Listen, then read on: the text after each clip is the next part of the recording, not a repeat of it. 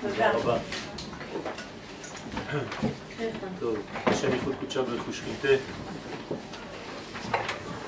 בחילו ובחינו ובחינו תודה ובחינו ובחינו בקודש, בסייעתא דשמיא, אנחנו מנסים כל חודש בצניעות מרבית ובענווה לנסות כמה שיותר לדלות מהכוחות שנמצאים בכל חודש וחודש כדי לדעת איך לקבל יותר ולהרבות יותר הוויה בעולם. שהופעת ההוויה הזאת מלווה בהופעת צדק, בהופעת טוב, בהופעת אהבה, בהופעת שמחה, בהופעת תשובה ובהופעת כל מה שחסר לעולם הזה כדי להשלים את התיקון. ולכן כל מה שאנחנו דואגים לו זה פשוט לגלות יותר אה, כמה שאנחנו מנסים ומצליחים בסייעתא דשמיא. ולכן בגלל שכל חודש וחודש יש לו הופעה מיוחדת ביקום, פילטר מיוחד שדרכו האור האינסופי עובר, אז אחד ממימדי הבריאה זה מימד הזמן. הקדוש ברוך הוא ברא זמן, זה חלק מהבריאה. שאומרים בראשית, זה מחדיר מושג של זמן, שלא היה לפני כן. ולכן אנחנו לומדים בעצם את הסוד הזה שנקרא זמן, זה סוד גדול מאוד, אחד הסודות הגדולים ביותר במציאות, יש לנו שלוש, כן, שלושה סודות כאלה. סוד הזמן, סוד המקום וסוד האדם, הנפש. אז מדי פעם אנחנו עוסקים בנפש, מדי פעם אנחנו עוסקים במיקום, בטריטוריה, ומדי פעם אנחנו עוסקים בזמן. כמובן שצריך כל הזמן לשלב בין שלושת הרבדים האלה, שחז"ל קראו להם ברמז עשן. העולם שנה נפש. כשאנחנו עוסקים במימד הזמן, אז אנחנו מנסים לדלות ממנו את העיקר, את הלשד, את התוכן, שאיתו אנחנו נוכל לצעוד קדימה במשך כל החודש ולהכין את עצמנו בעזרת השם לשנה הבאה. אנחנו יודעים שהחודש הזה הוא חודש הבריאה. בריאת העולם, לפי תורת הקבלה, הייתה בכ"ה באלול, ושישה ימים לאחר מכן נברא אדם הראשון. זאת אומרת שבריאת העולם שייכת לחודש שלנו. וכיוון שבריאת העולם שייכת לחודש, הרי שמראש חודש כבר יש לנו את כל החודש. זאת אומרת שהבריאה היא עכשיו, היא ברגע הזה, היא בראש חודש עצמו, כי הוא כולל את כל החודש כולו. אז כ"ה לחודש אלול נמצא כבר בתוכן, בגרעין של החודש, כלומר בראשו של החודש. ראש פירושו פנימיות, תוכן, עצמות, ולכן מי שיודע לטפל בגרעין, כל מה שיצא אחר כך פשוט יצא בצורה טובה. מי שחז ושלום מפספס את הגרעין, אז העץ שצומח, לצורך העניין כאן זה הזמן, אז צומח חז ושלום בצורה לא נכונה. לכן אנחנו נוהגים להיפגש, כן, קרוב, בתוך ראש חודש עצמו, כדי לגעת בגרעין של הזמן, של כל חודש וחודש. אז כיוון שאנחנו עכשיו בגרעין של הזמן, של החודש בו נברא העולם, החודש הזה מיוחד במינו, ובעזרת השם אנחנו נתחיל. עניינו של חודש אלול הוא השבת הסדר לבריאה. מה זאת אומרת השבת הסדר לבריאה? אנחנו יודעים שהבריאה היא בעצם יציאה מן המוחלט. המוחלט זה האינסוף, ברוך הוא. בריאת העולם זה יציאה מהמוחלט הזה. כדי להגיע לעולם שהקדוש ברוך הוא ברא בכוונה בחיסרון.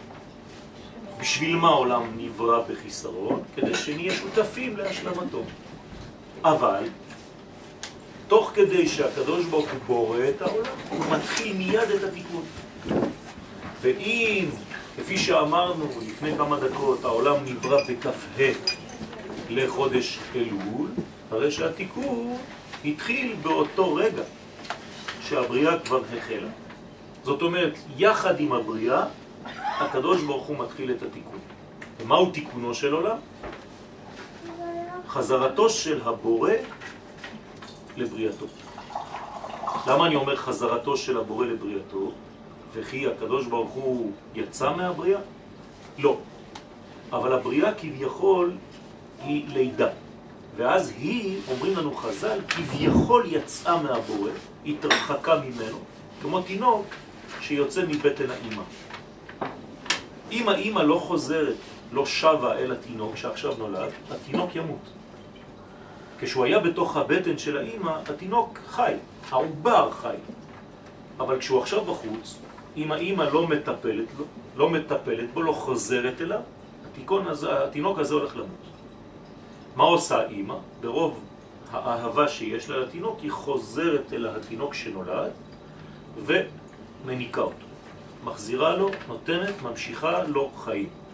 אומרים לנו חכמים, שורש המילה ברא זה לברות. בעברית זה לכרות, זה לחתוך. זאת אומרת שכשהייתה בריאת העולם, לברות, כן? סליחה? זה להשמי, להשים בחוץ. זה השמה בחוץ, ברא. ולכן העולם הוא כביכול יצא מבטנו של הבורא. לצורך העניין, אם עכשיו העולם כמו התינוק נמצא בחוץ, הוא עכשיו עלול למות. מה עושה הקדוש ברוך הוא ברוב רחמיו? עולם חסד ייבנה. הוא חוזר אל עולמו כמו אימא שאוהבת את התינוק וחוזרת להניק אותו, להניק. הקדוש ברוך הוא חוזר אל עולמו. החזרה הזאת של הבורא לבריאה היא התשובה הראשונה שמופיעה בעולמנו. כלומר, מי שב ראשון? הקדוש ברוך הוא בעצמו. כשאני עושה תשובה, אני פשוט רק חיקוי קטן של התשובה האלוהית. כלומר, מה זה תהליך של תשובה? לזרום באותו כיוון שהבורא חוזר לבריאתו. אם הבורא חוזר לבריאתו כדי להוסיף בבריאה הוויה וחיים, מה אומרת המילה תשובה? הוספת הוויה וחיים. לא מדובר בתהליכים דתיים קטנים, זה לא מסתיים בזה. לצערנו הפכנו את התשובה לדבר מאוד מאוד קטן, שאנשים כבר לא יודעים מה זה, הם חושבים שזה לעשות אה, אקט דתי. תשובה זה הרבה יותר גדול. עומק התשובה זה היסוד של העולם, זאת אומרת ריבוי ההוויה בעולם. ואם אני הופך להיות שותף לריבוי ההוויה בעולם, כפי שהקדוש ברוך הוא עושה את זה כשהוא חוזר אל עולם, אני פשוט עוזר לו לחזור, זה נקרא סוד התשובה האמיתית. בעצם אומר להבין שכל המהלכים הטבעיים הם בעצם חלק. זאת אומרת, כל המהלכים זה גילוי, גילויים שונים של אותה הוויה ברמות שונות. ההוויה מופיעה בכוס הזאת, ההוויה מופיעה בדיבור שלי, ההוויה מופיעה במזון, ברמות שונות של גילוי. אנחנו מחזירים אותו לעולם. ואנחנו פועלים להחזיר אותו, להיות שותפים לתהליך של ההחזרה הזאת. כלומר, הוא זורם דרכנו. כל פעם שאני מקיים את דברו, אני מקיים, עושה את רצונו, המילה רצון זה אותיות צינור, אני הופך להיות שותף לגילוי. אז אם האור האלוהי עובר דרכי ואני מרבה אור בעולם, אז אני גם נהנה מהאור שעובר דרכי, וכל העולם מסביבי נהנה מהאור. עכשיו, מה זה אותו אור? זה לא דברים שהם מרחפים באוויר, זה דברים אמיתיים. צדק, יופי, אהבה, בריאות, שמחה, כל מה שאתם רוצים בחיים. זה מה שהבורא מעניק. זה לא איזה כוח עליון יושב על כיסא ונותן הוראות דתיות. תפסיקו עם הרמה הזאת, חס ושלום. זה הרס את היהדות, כל הדבר הזה. אנשים בורחים מהתורה בגלל השטויות האלה. הבורא זו אהבה אחת גדולה, אין סוף ברוך הוא. ואנחנו פשוט שותפים למהלך של חזרתו, של גילויו לעולמנו. לכן המילה מצווה זה לשון צוות. אנחנו חלק מהצוות האלוהי. וכשאני עובד יחד איתו, אז אני עוזר לו כביכול, כי הוא בנה את המערכת בצורה כזאת, שכן הוא צריך אותי.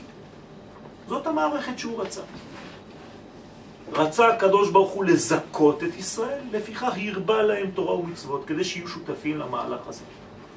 במילים פשוטות, אנחנו, עם ישראל, שותפים לחזרתו של הבורא לבריאה. זה דבר עצום, דבר גדול מאוד. זה דורש מאיתנו רף של התנהלות, של התנהגות, רף של צדק, רף של מוסר, שרוב העולם מתנער מהם, ואנחנו, אסור לנו להתנער מכל הערכים האלה.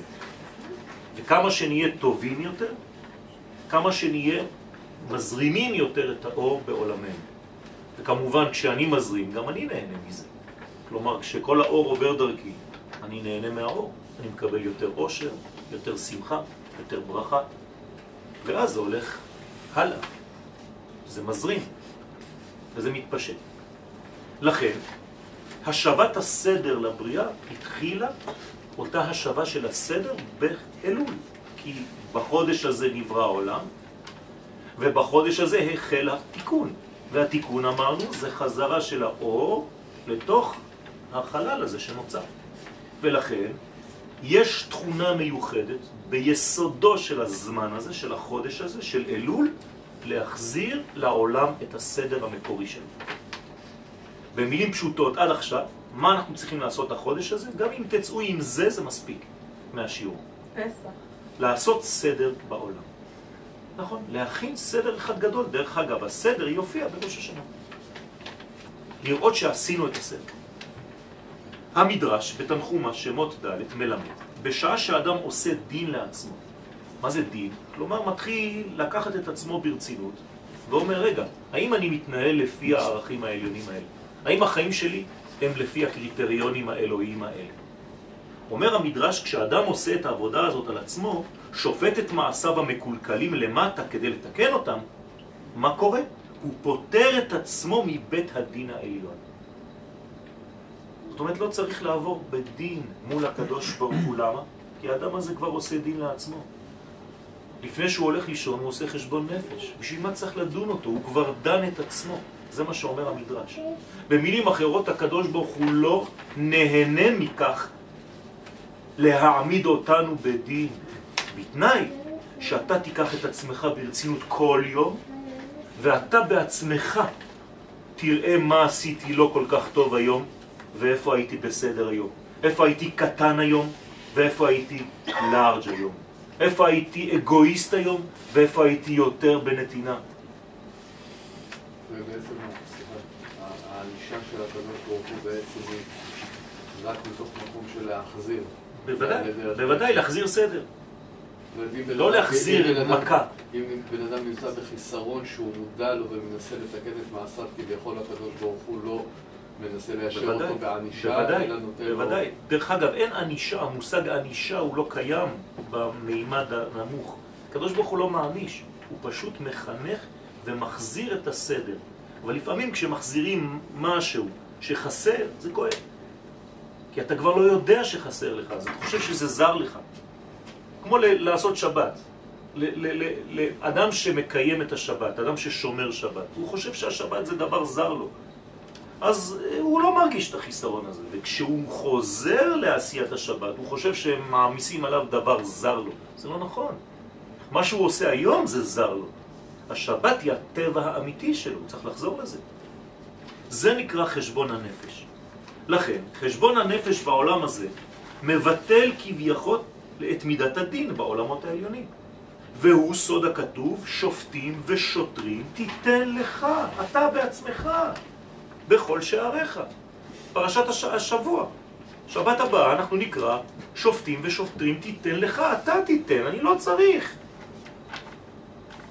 אנחנו צריכים להגיע לראש השנה כשאנחנו כבר עשינו סדר על עצמנו, לא צריך בכלל. כתוב שהצדיקים עוברים בכלל לא נידונים, זה ככה, מיד. לא צריך לדון אותם, הם עשו כבר את העבודה.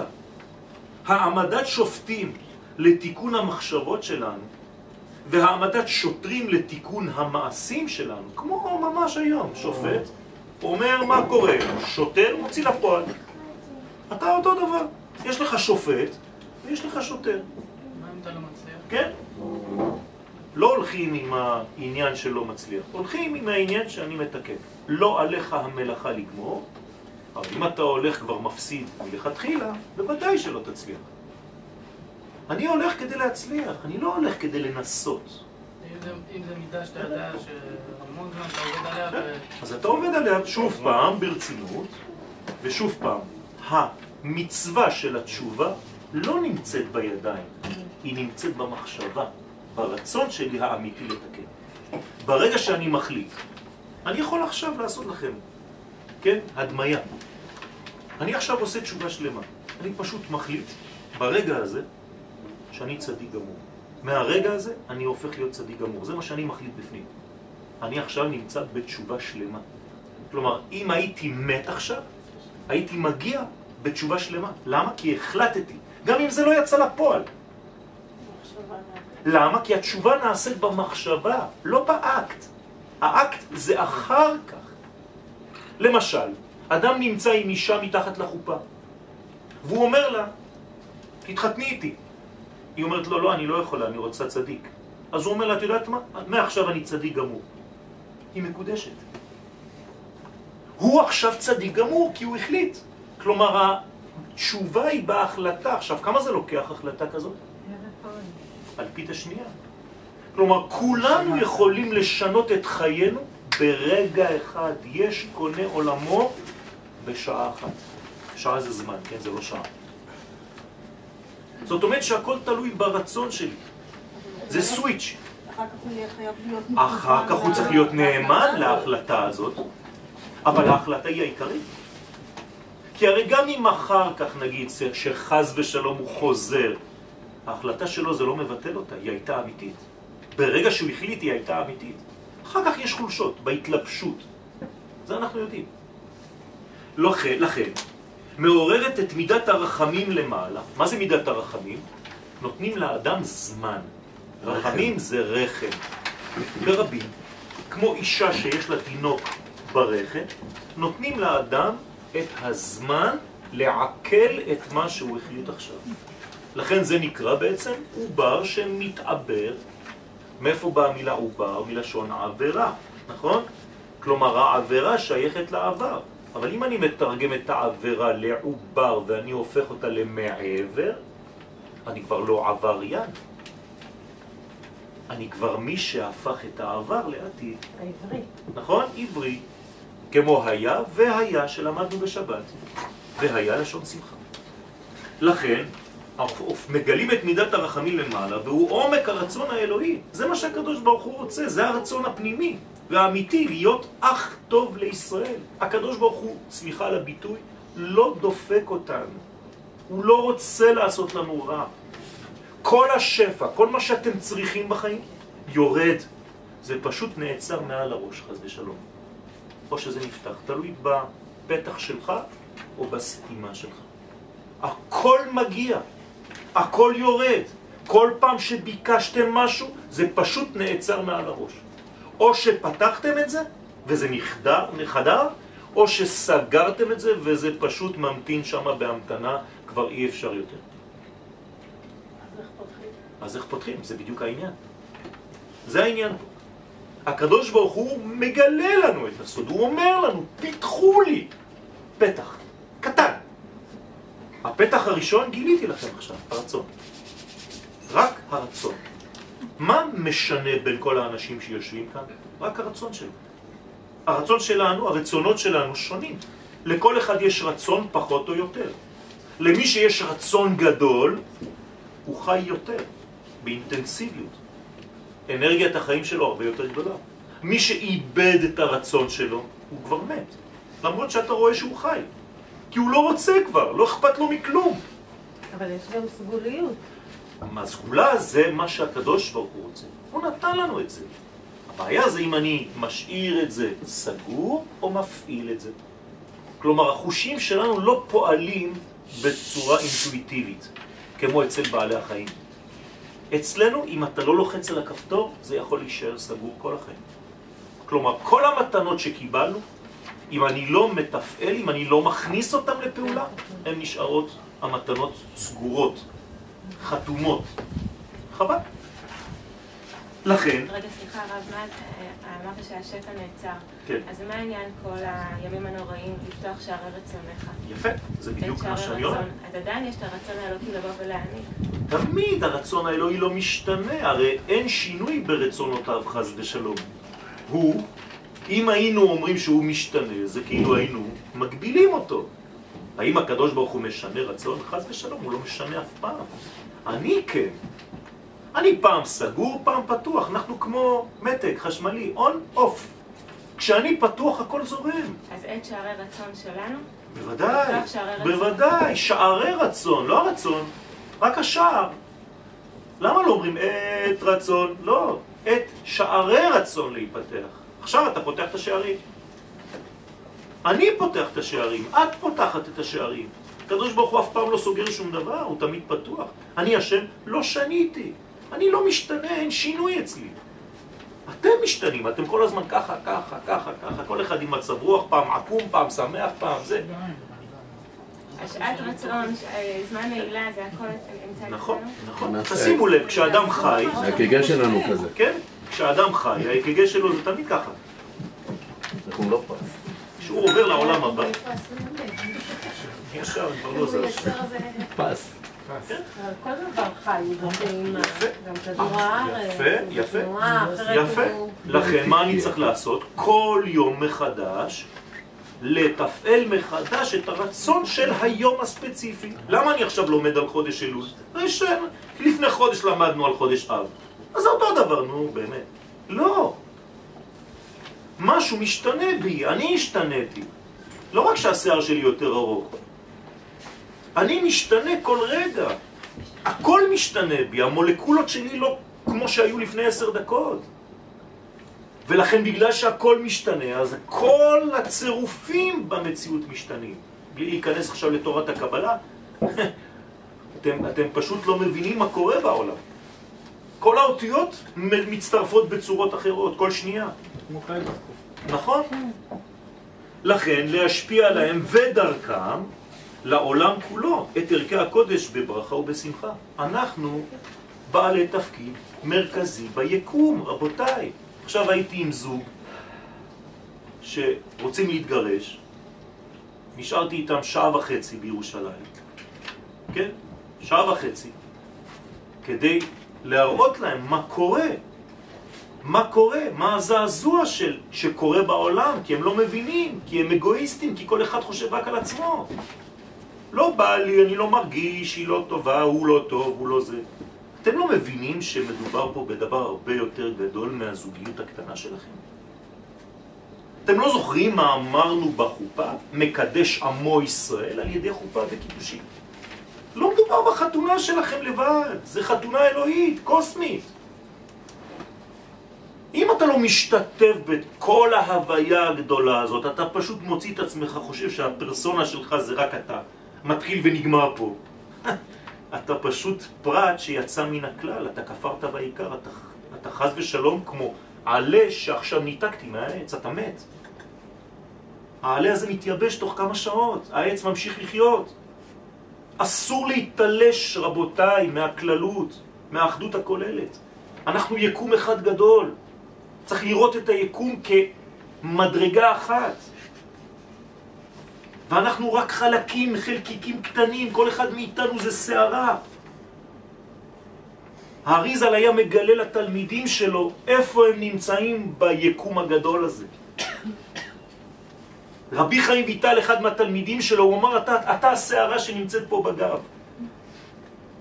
אבל אם אנחנו לא רואים את עצמנו במכלול הגדול, כל אחד חושב שהוא לעצמו, זה נקרא רשע. מה זה רשע? ראשי תיבות, רצון של עצמו. אין דבר יותר גרוע בעולם. בוודאי. כן, רשום, זה, חודש אלול הועד מששת ימי בראשית להסיר המכשולים המונעים חיים שהם נאמנים למקור, למקור הבריאה. כלומר, הקדוש ברוך הוא נותן לנו חודש שלם כדי שנפתח את הערוץ הזה, כשהוא יזרום דרכנו ונרגיש את כל השפע הזה. אי אפשר כבר, אנחנו חוסמים את עצמנו. אף אחד לא עושה לכם רע. אתם האויב הכי גדול בחיים של עצמכם. תסתכלו במראה, תראו את האויב הכי גדול. האדם גורם לעצמו, או החבר הכי טוב של עצמו. תלוי איך הוא מסתכל על עצמו. יסודו של האדם הוא האני שלו. זה האני. מדרגה מהותית זו היא עצם הטוב, כפי שהשם ברא אותו. האני שלי הוא טוב, הקדוש ברוך הוא ברא אותי טוב. עשה אלוהים את האדם ישר. אבל אם אני לוקח את האני ולא מחבר אותו למי שנתן לי, מי זה מי שנתן לי? הוא נקרא דודי, נכון? אז למי אני צריך להביא את האני? לדודי. אם אני לדודי, דודי לי. אבל אם אני לא לדודי, אם אני לעצמי, מה אני? כשאני לעצמי, מה אני? כך אומרת המשנה. וכל בסיס התשובה אינו אלא חזרה על אותו טבע שורשי. מבקשים מאיתנו לשוב ליסוד האמיתי שממנו התחלנו, ממנו יצאנו. לא מבקשים ממך שום דבר, לא תוספות ולא בטיח ולא כלום. אומרים לך, באת משם, תשוב למקור האידיאלי, לתמונה, למודל שהקדוש ברוך הוא רצה כשהוא ברא אותך. זה, זה מה שאני מבקש. תחיה לפי המודל המקורי. תפסיק לזייף. אתה רק הולך, הולך, הולך, הולך ומתרחק מהמודל המקורי. מספיק. אז יש לנו חודש בשנה שאתה מזכיר למי אתה שייך. אני, לדודי. שיבה אל האני כפי שהדבר עולה מן הפסוק המיוחס לחודש אלול, ראשי תיבות, אני לדודי, ודודי לי, זה אלול. מה זה אלול בעברית, אתם יודעים? לטור. יפה. מה זה? לטור, לחפש. כן, להלל. להלל בא- באלף. להלל באלף זה לחפש, ללכת לטור. כן, לא, לא לעלעל. א', א'. עם א', כמו ויעללון יתערע. תרגום אונקלוס על המרגלים. ויתורו את הארץ, תסתכל מה כתוב שם, ויעללו יתערע. הם תרו את הארץ. אז המילה א' למד למד, אלול, השורש הזה זה חיפוש. אז אני צריך לחפש בחודש אלול. דירשו את השם בהימצאו. כראוהו בהיותו קרוב. לעומת סגנון החיים המערבי, המעמיד את האדם במרכז המציאות. כן? במערב, מי זה ה... כן? הכל אינדיבידואליזם. גם כשאתה בחברה, זה הכל אינטרס שלך בסוף. לעומת סגנון החיים כפי שהוא מופיע באסלאם, הפוך, המעמיד את אלוהים במרכז המציאות, אללהו אכבר יורה טילי. אין, אין בן אדם אצלם, זה הכל אלוהות. לכן הם לא אכפת להם מחיים וממוות, אנחנו פשוט לא יודעים להילחם נגדם. הם להפך, הם רוצים למות. הם עכשיו מתפללים שהאסיר ימות. למה למה מפריע להם? לא, זה לא מפריע להם, הם רוצים. הם, כפי שאנחנו סוגדים לחיים, הם סוגדים למוות. אבל הם יודעים שזה יעשה בלגן בעולם. אז למה הם לא פשוט מתים? הם מתים, הם מתים, הם מתפוצצים. תודה. מי שעומד, עכשיו, מי שעומד במרכז החיים לפי שיטתו של עם ישראל, זה לא זה ולא זה, לא האדם ולא אלוהים, אלא מה? הדיאלוג בין אלוהים לאדם. תראו איזה יופי. זה כמו לוחות שנה של הלוח שנה שלנו. נכון, לא נכון, אנחנו תמיד באמצע. תשימו לב, איזה יום קדוש למוסלמים? שישי. איזה יום קדוש ל- לנצרות? ראשון. אנחנו תמיד באמצע. תמיד עם ישראל באמצע. זאת אומרת שאצלנו, תזכרו טוב, ואת זה אתם צריכים לחרות בכניסה לבית. מה שחשוב לנו זה הדיאלוג בין אלוהים לאדם. כן? יש ספר נפלא. כן? אלוהים מחפש את האדם של יהושע השל. ספר נפלא. לא אתם מחפשים את אלוהים, אלוהים מחפש אותנו כל הזמן. נמאס לו כבר במרכאות לחפש אותנו. אנחנו הולכים לאיבוד לבד. אז עוד ספר ברשותך, הרב, כוכב הגאולה של פרנץ רוזנצוויג, גם מדבר על נכון, נכון, נכון, נכון. אמונתו של עם ישראל נעוצה ביחס שבין האדם לאלוהיו. ומיחס החיים הזה נולד עיקרון התשובה. מה זה תשובה? זה יחס החיים הזה. אנחנו לא מבקשים שום דבר אחר. אתם חושבים שאנחנו רוצים לעשות אנשים דתיים? הרסו אותנו עם הדתיות הזאת. שברו לנו את היהדות עם הדתיות הזאת, כפי שהיא מופיעה לצערנו. זה לא מה שהקדוש ברוך הוא רוצה בכלל. לכן מורגשת היא השמחה הגדולה להתעורר באשמורת הבוקר וללכת לסליחות. המפגש הזה בין האדם לבין בוראו מתחדש לאחר זמן ממושך של הצטברות עבירות. הוא פשוט מתחיל להרגיש שהוא מתנקה. המנגנון החטאי הזה מונע מאור השם מלחדור אל החיים. לכן מקומו, מקורו של הרצון לקום לסליחות נמצא עמוק בנשמת האדם. נש, נשמה טהורה זו שולחת לו את מסריה העליונים וקוראת לו בקרבו, בן אדם, מה לך נרדם? קום!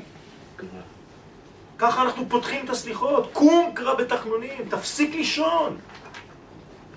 קריאה זו אינה מתחילה במחשבה של תיקון החטאים, אלא בדרישה פנימית להשתחרר מן הקטנות. נמאס לנו כבר להיות קטנים במנגנון החטאי הזה, מלשון החטאות. אנחנו כל הזמן מחטיאים את המטרה. חטא זה לא... זה החטאות פשוט. אומרים לך לירות ואתה יורה עקום. מתוך כך מתעורר האדם להיפגש עם בוראו. זו התעוררות אמיתית. רק מתוך בקיעת הגדלות בנפש האדם, כלומר כשאדם מחליט להיות גדול. אני לא מפחד להיות גדול, אני רוצה לגדול. רוב האנשים שחוטאים זה בגלל שבתת מודע הם לא רוצים לגדול, הם רוצים להישאר קטנים. בכל התחומים. הם פוחדים מלגדול, כי לגדול משמעות הדבר אחריות. אז מעדיפים להיות ראש קטן. אבל הקטנות הזאת הורגת, כי אין לה מוחין. הוא מורשה להתחיל רק בגלל שהוא רוצה לגדול, אז הוא מורשה להתחיל להביט גם בשפלות של ערכו ובחטאים שמכבידים על זוהר נשמתו. אתם מבינים מה אני אומר פה? בגלל שאתה מחליט להיות גדול, מותר לך עכשיו להסתכל כמה אתה קטן. אבל אם אתה ניגש לקטנות שלך מתוך קטנות, אתה מת. אתה בדיכאון. אתה תיפול, באמצע הסליחות אתה תיפול ותמות, אתה תגיד אין לי שום סיכוי. למה? כי אתה ניגש לחטא שלך מקטנות. אתה צריך לגשת מגדלות, מבגרות. לבוא לו מלמעלה. יפה. הנה, אני לא ממציא לכם כלום. עמוד כגבר והתגבר להתוודות על חטאים. אם אתה לא עומד כגבר, אל תעמוד בכלל. אל תזכיר את החטאים שלך. אתה תמות מדיכאון. המהלך הזה בנפש האדם מתרחש אצל מי שמשתתף בסליחות. זה מה שאמור לקרות. יכולת התשובה בעם ישראל נובעת מן האמונה שהאדם ביסודו הוא בריאה אלוהית גדולה וחשובה, שיש לה תפקיד מרכזי בתיקון העולם. הקדוש ברוך הוא רוצה אותי, הוא אוהב אותי. עובדה, קמתי היום בבוקר. אני נחוץ לעולם. העולם לא יכול להתנהל בלעדיי.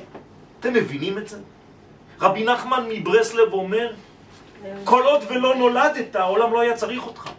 מהיום שנולדת, העולם לא יכול בלעדיך. אתם מבינים את הגדלות הזאת? אם אתה לא מרגיש את זה, אם אתה לא אוהב את עצמך, אם כל פעם שאומרים לך איזה ביטוי, את יפה, אתה מסרב, אה, אתה צוחק עליי, לא נכון. אתה מסרב, אנשים מסרבים מחמאות. לא יודעים לקבל לא קבלה. יודעים לקבל. לא? מה? למה יש אנשים? למה זה לא אנשים? אנשים, האדם, את יודעת מה אומר הפסוק? חטאים תרדוף רעה. מה זה חטאים תרדוף רעה?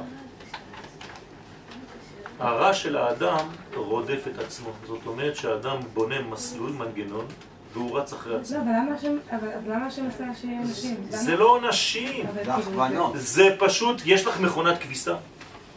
קנו לך מכונת כביסה? כן? את יודעת ללחוץ על הכפתורים? כן. למה? כי אם לא היית יודעת, מה היה קורה? לא, אז מה אומר? לא, זה לא היה פועל, היה יכול להתפוצץ לך, נכון? נכון? זה. מה אומרת הכביסה? למה היא מענישה אותנו? היא לא מענישה, זה פשוט מאוד, אם אתה לא יודע ללחוץ על הכפתורים הנכונים, הכל יוצא לך מעפן. זה מה שקורה לנו, אף אחד לא מעניש. את מענישה את עצמך אם את לא יודעת ללחוץ על הכפתורים הנכונים בחיים, זהו. זה מנגנון שהקדוש ברוך הוא ברא בעולם הזה, נתתי אנחנו לפניכם קוראים היום. את זה בקריאת שמע, אם אתם לא תהיו בסדר, אתם תחטפו על זה. למה? כי עוד פעם, בוודאי, כי אתה חוטא ל- ל- ל- ל- לנקודה שעליו צריכה ללחוץ. אומר כאילו זה משהו פיזיקה, זה לא משהו של אה, זה יד טכני. וחד. זה טכני, פשוט כן. מאוד. המהנדס יבוא לבית, יש לך אחריות, כן, אבל את לוחצת על כפתורים לא נכונים, גברת, לא אכפת לי, אני לוחץ מה שאני רוצה. לא, זה לא עובד ככה. יש הוראות, יצרן. התורה היא הוראות יצרן. אתה לא עושה, זה לא שאני מעניש אותך. יש מנגנון בעולם שיעניש אותך, כי אתה גרמת עכשיו זה לחיסרון. גורם לתוצאה של... נכון. אתה גרמת לנזק בעולם, הנזק הזה צריך להשלים את עצמו. איך הוא ישלים את עצמו? אז זה פוגע בך, חס ושלום. אז האדם בטוח להיפגע, כי אין באמת, אה, אין תיקון שלם. יש תיקון. שהוא השתלמות יפה. יפה, כי אנחנו אף פעם לא נהיה הוא. אבל נכון. זה בסדר גמור. כל פעם שאני משתלם, גם אם אני לא הוא, אני צריך להיות מאושר מאותה השתלמות. זה זה העובדה שצריך לסבול אותה. כל יום אני צריך להיות מאושר מהיום שעבר, בגלל שאני עושה מאמץ משהו. זה נכון. אבל תדעי לך באופן ודאי שחז ושלום לחיצה על כפתור לא נכון, אם אני לא מיד חוזר על זה ומבין שעשיתי טעות, אז אין סיכוי שזה ילך לאיבוד. שום דבר לא הולך לאיבוד. אשתי תמיד מספרת לי שכשפוגעים במישהו, כן? אז אה, זה כאילו, יש סיפור כזה, שאישה יצאה מהבית שלה, כל פעם שבעלה היה פוגע בה, היא הייתה יוצאת לגינה ותוקעת מסמר בעץ. בסדר. פתאום הבן אדם יוצא אחרי 20 שנה, הוא רואה את העץ, מה זה כולו מסמרים. אז הוא אומר לה, מה זה? לו, כל פעם שפגעת בי, הלכתי בחוץ כדי לא להגיב ותקעתי מסמר. אומר, את יודעת מה? ממש אני מתנצל, לא ידעתי. אני עכשיו עושה תשובה, תורידי הכל. הורידה הכל, נשארו כל החורים שם. זאת אומרת שיש רשימו. צריך התשובה להיות שלמה, אמיתית, עמוקה, כדי שגם החורים יסתמו שהשאירו המסמרים. לכן, כן, הייתה שאלה, כאילו, זה לא סימן של גאווה. לא, כאילו, לא, גאווה זה לחשוב שהכל בא ממני, ואני עשיתי את הדברים. להפך, לדעת שהקדוש ברוך הוא נתן לי את האחריות הזאת, זה לא גאווה, זה אחריות. אבל אני יודע שהוא יתברך, הוא זה שמסדר, הוא הסדרן הגדול במציאות. אני לא לוקח את הדברים לעצמי. אבל להפך, אנשים, בגלל שהם לא יודעים מה זה גאווה, אז הם כל הזמן חושבים שהם זבל, שהם כלום. זה זלזול ביהודי. בא אליי בחור לפני שבוע, אמרתי לו, לא נמאס לך לעשות לשון הרע. אז הוא אומר לי, אני לא עושה לשון הרע. אני אומר לו, כן, אתה עושה על עצמך כל הזמן. אני דפוק, אני לא בסדר, אני לא זה, זה לשון הרע. יהודי? לא, אתה יהודי. למה אתה עושה לשון הרע על עצמך? מי אפשר לך לעשות את זה? אתה פוגם בנשמה שלך כל יום. תפסיק כבר, תגיד דברים טובים על עצמך. הוא גם פוגע בבן של אמא נכון. שלו, פוגע הכל. וזה קוסמי.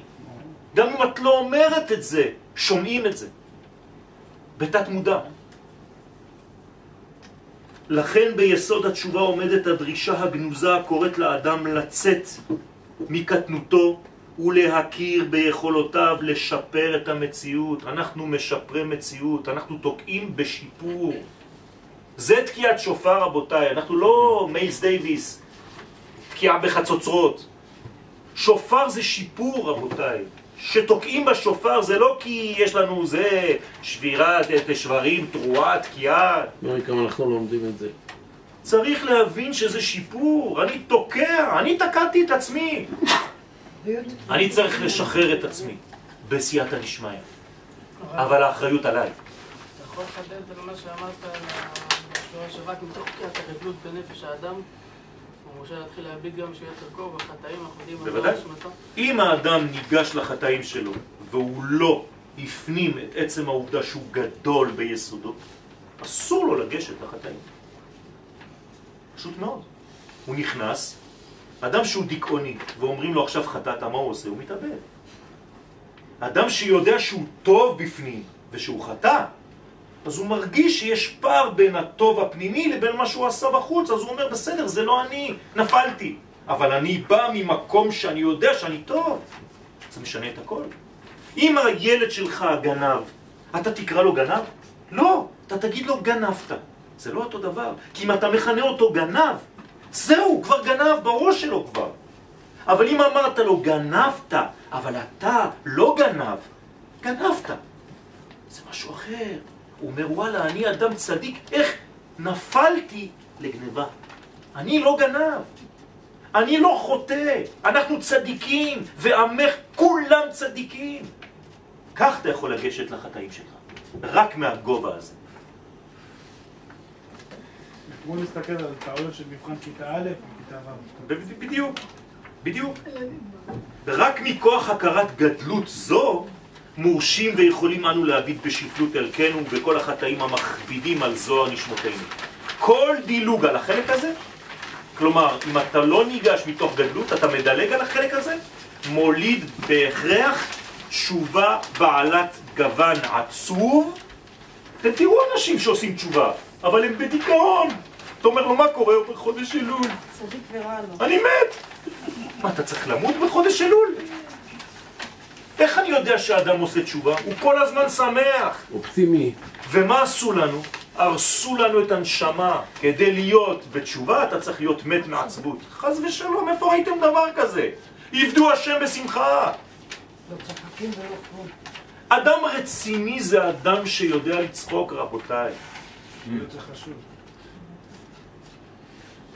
כמה גמרא מספרת לנו סיפורים על מי יש לו חלק לעולם הבא, רק מי שמצחיק אנשים. גוון עצוב המקטינה את מרחב החיים של האדם, תשובה כזאת, חונקת, קודרת, שחורה כזאת. וכל מי שהוא בעל רוח גדולה מואס בתשובה מסוג זה.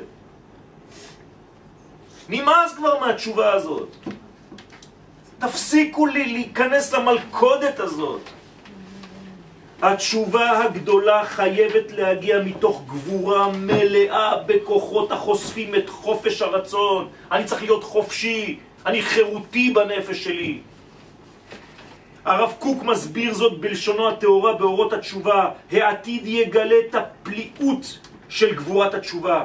הוא קורא לתשובה גבורה, צריך להיות גיבור כדי לעשות תשובה. לא לבוא כמו איזה מסכן, אני לא כלום, אני אפס ועין. ויהיה גילוי זה מעניין את העולם כולו באין ארוך הרבה יותר מכל החזיונות המפליאים שהוא רגיל לראות בכל מרחבי החיים והמציאות. אומר הרב קוק, אתם לא מבינים מה זה תשובה גדולה, אתם רגילים לאיזה תשובונת. זה לא זה. והתגלות חדשה זאת תמשוך את לב הכל. מה זה לב הכל? לא רק את הלב של האדם העושה תשובה. מסביבו אנשים יתחילו להתקרב אליו. למה? כי הוא מושך בחיותו. רוצים להיות קרובים אליו. אדם עצוב, אדם דיכאוני, אדם שכל הזמן עושה פרצוף, מי רוצה להתקרב אליו בכלל? זה מדבק. על האיסתר. גם זה מדבק, אבל גם השמחה מדבק. נכון, לכן אני אומר, אנשים רוצים להידבק בשמחה. מצד שני, במעבר הזה, בין לבין, יש. תקופה- יפה, יש תקופה כזאת. אז אז בסוף נקודה, נכון, הופך להיות... בדיוק. אז הנקודה הזאת צריכה לחלוף מהר, אסור לתת לה להתפשט בנפש. הוא ירגיש רגע כזה של חולשה, של עצבות, של קטנות, אבל מיד הוא צריך לגדול. כי זה חסר. נכון, כן, זה גם שם. נכון, זה חייב להיות, זה נכון. אני לא יכול להגיד הכל בשיעור אחד, כן? על רגל אחת. כבר ככה זה המון. עד כדי להשפיע על כולם מרוחה. ואז יקום העולם לתחייתו. האמיתית. זה תחיית המתים, רבותיי. תשובה זה תחיית המתים. אני רוצה לראות אנשים חיים. מי שאומר לי שהוא עושה תשובה והוא דומה למת, הוא לא בעל תשובה. ויחדל החטא ויבוא הרוח הטומאה והרשעה כולה כעשן תכלה. כן? הרשעה, לא הרשעים. תשימו לב. כי לא יהיו כבר רשעים. אנחנו לא רוצים לאבד רשעים, אנחנו רוצים לאבד את היסוד הפנימי שבאדם. אמר לי מישהו בשבת, יצאתי משיעור, אז הוא אומר לי, וואי וואי, שמעתי שיעור, שלושת רבעי מהעולם הולך למות. אמרתי לו, כן, אני יודע איפה שמעת את השיעור הזה. אז אמרתי לו, אתה יודע ששלושת רבעי מהעולם שהולך למות זה בעצם שלושת רבעי הרשעים. הוא אומר לי, כן, זה מה שהוא אמר. לא, אמרתי לו, לא, לא, שלושת הרש- הרשעים שלך. אתה כולך עכשיו, יש לך שליש צדיק רק ושני שליש רשע. שני שליש רשע ימותו לפני ראש השנה, אתה תישאר כולך צדיק. וואלה, לא ראיתי את זה בצורה כזאת. זה נקרא ששני שליש של הרשעים ימותו, כדי שתישאר אתה צדיק. הכל בפשט, בתורה רדודה כזאת, כאילו הולכים להרוג את העולם, אפוקליפ, מה זה? זה נצרות, זה לא יהדות. הייתה את שאלה? אמרנו, אבל כשבן אדם עובר תהליך של תשובה, כן. צריך להצטער על זה, מה שהוא נכון. לכן זה אמרתי, מהתהליך. השאלה של של שקמה. היא פשוט שאלה אותה. איך אתה יכול לבוא בלב שמח? אמרתי, התהליך הראשוני הוא קודם כל לבוא מגדלות, מזה שאני נקי בפנים. עכשיו אני מצטער בגלל שאני בסטייה. מה זה שטן? זה סטייה מהגדלות המקורית שלי ביחס למעשים שלי. אז נכון שיהיה לי רגע של הרגשה של רווח יותר מדי, פער יותר מדי, תהום יותר מדי, אבל אני מיד משלים את זה, כי באתי מכוח, מעוצמה. הרמב"ם ממש נותן... מבין? אני יציב מסביר את בצורה זה. שלי. תשימו לב לרמב"ם, אם אתם הולכים ללכות כן, תשובה. ברמב"ם. אומר הרמב"ם, כשיעשה האדם תשובה וישוב. מה זה שיעשה תשובה וישוב? הוא יודע הרמב"ם שאם תעשה תשובה ולא תשוב, אתה תמות. אה, לא תישאר שם, כאילו, יפה מאוד. של ה- אל תישאר בעוון שעשית. כל הזמן הראש שלך מלא בחטא שעשית, אתה בדיכאון, אתה כל הזמן מת. תעזוב אותו, זה גם חלק מהיצר הרע. כל הזמן להשאיר אותך בטראומה. לעשות תשובה זה שנייה. יפה, יפה מאוד, על השוב זה הר ארוך. יפה. אבל אתה צריך להרגיש ומיד לחזור. אם לא, אז כל הזמן אני חושב על מה שהיה לי לא טוב. אז כל החיים שלי אני לא טוב. כן, בפסיכולוגיה, נכון? אני לא טועה, זה אותו דבר, נכון? מה שלמדת במשך. חמש שנים, פה זה תוך חצי שעה. שורה וחצי. הרב, יש גם את השיטה של החסידות, של הכנעה והבדלה והמתקה. נכון. זה נכון, ההורדה, נכון, ואז זה בדיוק. זה רחוק ממך. נכון, אז אתה, אתה פשוט מתבונן על הדבר, אבל מגבוה. למה הקדוש ברוך הוא אומר לאברהם, הבט נא השמיימה? אתם יודעים בעברית מה זה להביט? זה לא זה ממעלה למטה, לא ממטה למעלה. אה, באמת? כן. נטל השמיימה. אז כאילו עוד יותר מלמעלה. יפה, זאת אומרת שהוא בעצם מעל השמיים. מעל השמיים. לכן כתוב בפסוק, ויוצא אותו החוצה. מה זה ויוצא אותו החוצה? אתם חושבים שהוא הוציא אותו מהאוהל? מה אכפת לי שהוא הוציא אותו מהאוהל, מה- מהמוסך? ויוצא אותו החוצה, הוא הוציא אותו מהמנגנון הסתום של העולם הזה. אז הוא הביט מלמעלה. מלמעלה על כל המציאות. זה הסוד. רואים את הכללות יותר. אתם מבינים? עכשיו אנשים. גם בעברית לא יודעים את זה. להביט זה להסתכל ממעלה למטה. זה סוד, רבותיי. לשון הקודש מלאה בסודות. צריך ללמוד. א', אולפן, זה היסוד של לשון הקודש. לדבר עברית רהוטה זה מצווה. זו מצווה אמיתית. ללמוד כמה שיותר לשכלל את לשון הקודש. ולהפסיק לדבר בעברית של שכונה. זה גם מסדר לנו את המוח. בוודאי. ממש, את הנוירונים. גבורת התשובה מתחילה להתעורר בראש חודש אלול. הנה גבורת התשובה. עכשיו אנחנו גיבורים, בעזרת השם. מן הרגעים הראשונים של החודש מתחילים לצמוח ימים של רצון, כפי שעלו במחשבת הבורא וברצונו האינסופי. בספרו הגדול אורות התשובה מסביר הרב קוק זצ"ל בפרק ד' פסקה ח' קודמת לכל התשובות הבאות אחריה היא התשובה לכבוד השם. כלומר, לפני שאני עושה תשובה על כל החטאים שלי ועל כל מה שעשיתי ועל האגו שלי, כי זה בעצם כל מי שמסתכל על תשובה חושב שזה רק עניין של אגו. אני, אני, אני, הייתי ככה ועשיתי ככה ואיך אני אעשה ואיך אני אעשה את זה. תפסיקו. קודם כל, לפני זה, סילקת דבר הרבה יותר גדול בחטאים שלך, את כבוד השם. הוא לא כבד כבר בעיניך. אין לו משקל, זה נקרא כבוד השם. תן לו כבר כבוד, תן לו כובד, תן לו משקל בחיים שלך.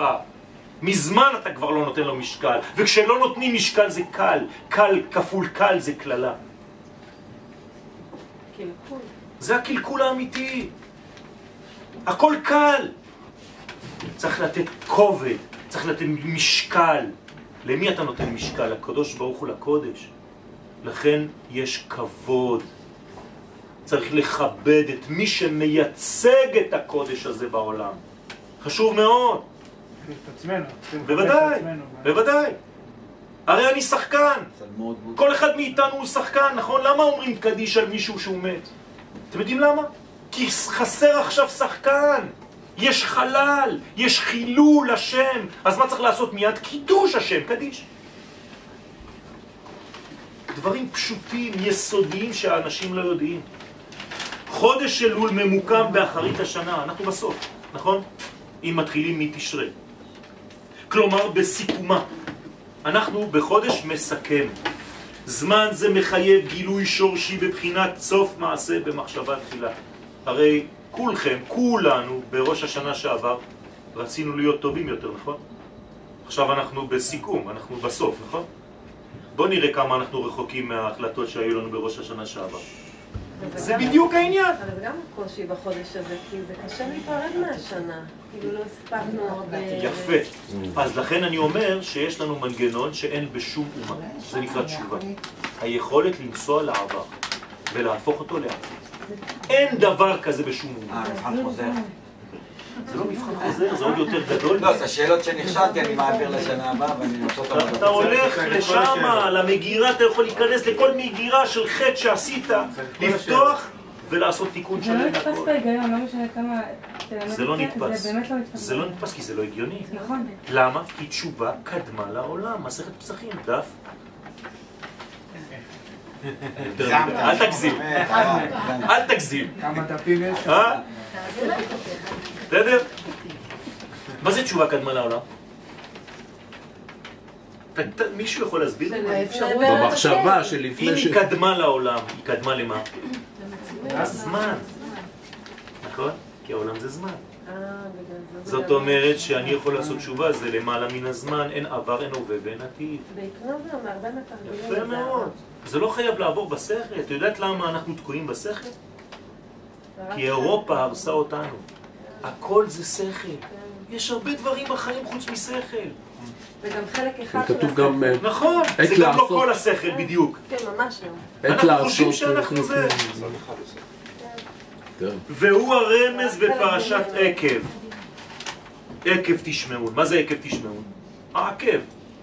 העקב של השנה זה עכשיו, אנחנו בעקבתא דשנה, נכון? נכון. עכשיו, אנחנו בעקב הזה, צריך לשמוע את מה ששמענו. איפה שמענו? איפה הייתה מצווה לשמוע? לא, לא. בראש השנה שעבר. אשר קידשנו במצוות זמן לשמוע לשמוע כל שופר. אז עקב תשמעו, מה זה? אה, לפני השופר. זה, אתה מחבר את השופר של שנה שעברה עם העקב שאתה נמצא בו עכשיו. בוא נראה איפה אתה. פשוט מאוד. סוף מעשה, סגרת. זה אני- ממש איזו. נכון. הנקראת גם היא בחודש אלול. אותה פרשה, קראנו אותה, והלימוד היוצא ממנו הוא כאמור שיש להמשיך הערת קדושת השנה כולה על החודש האחרון בסוד והיה. כלומר, אני הולך לעבר, היה, אני פשוט שם לו ו' ואני הופך אותו לעתיד. אה, והיה, כי תבוא לארץ, שמחה גדולה.